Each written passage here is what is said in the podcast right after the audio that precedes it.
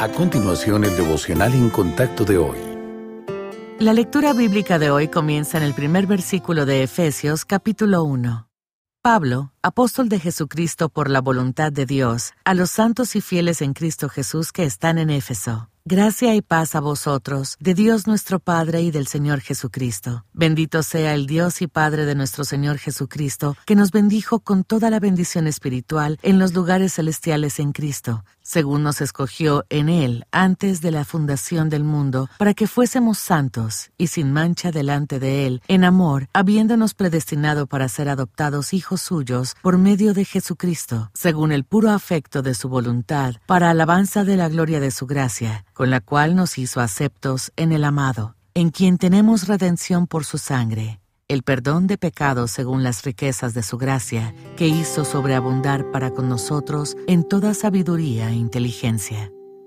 Segunda a los Corintios 8, versículo 9, nos dice que Cristo se hizo pobre para que nosotros pudiéramos tener las riquezas de la gracia. En otras palabras, dejó atrás su divinidad y asumió las limitaciones de la humanidad, todo para nuestro bien. Como resultado, quienes hemos creído en Dios somos escogidos. Dios nos escogió desde el principio para que le perteneciéramos, aunque no lo merezcamos. Asimismo, somos redimidos. Ya no somos esclavos del pecado porque el Señor Jesús pagó la deuda que teníamos. También somos justificados. Todos hemos pecado, pero a los ojos de Dios somos no culpables. Además somos reconciliados. El pecado nos enemistó con Dios, pero por medio de Cristo nuestra relación ha sido restaurada.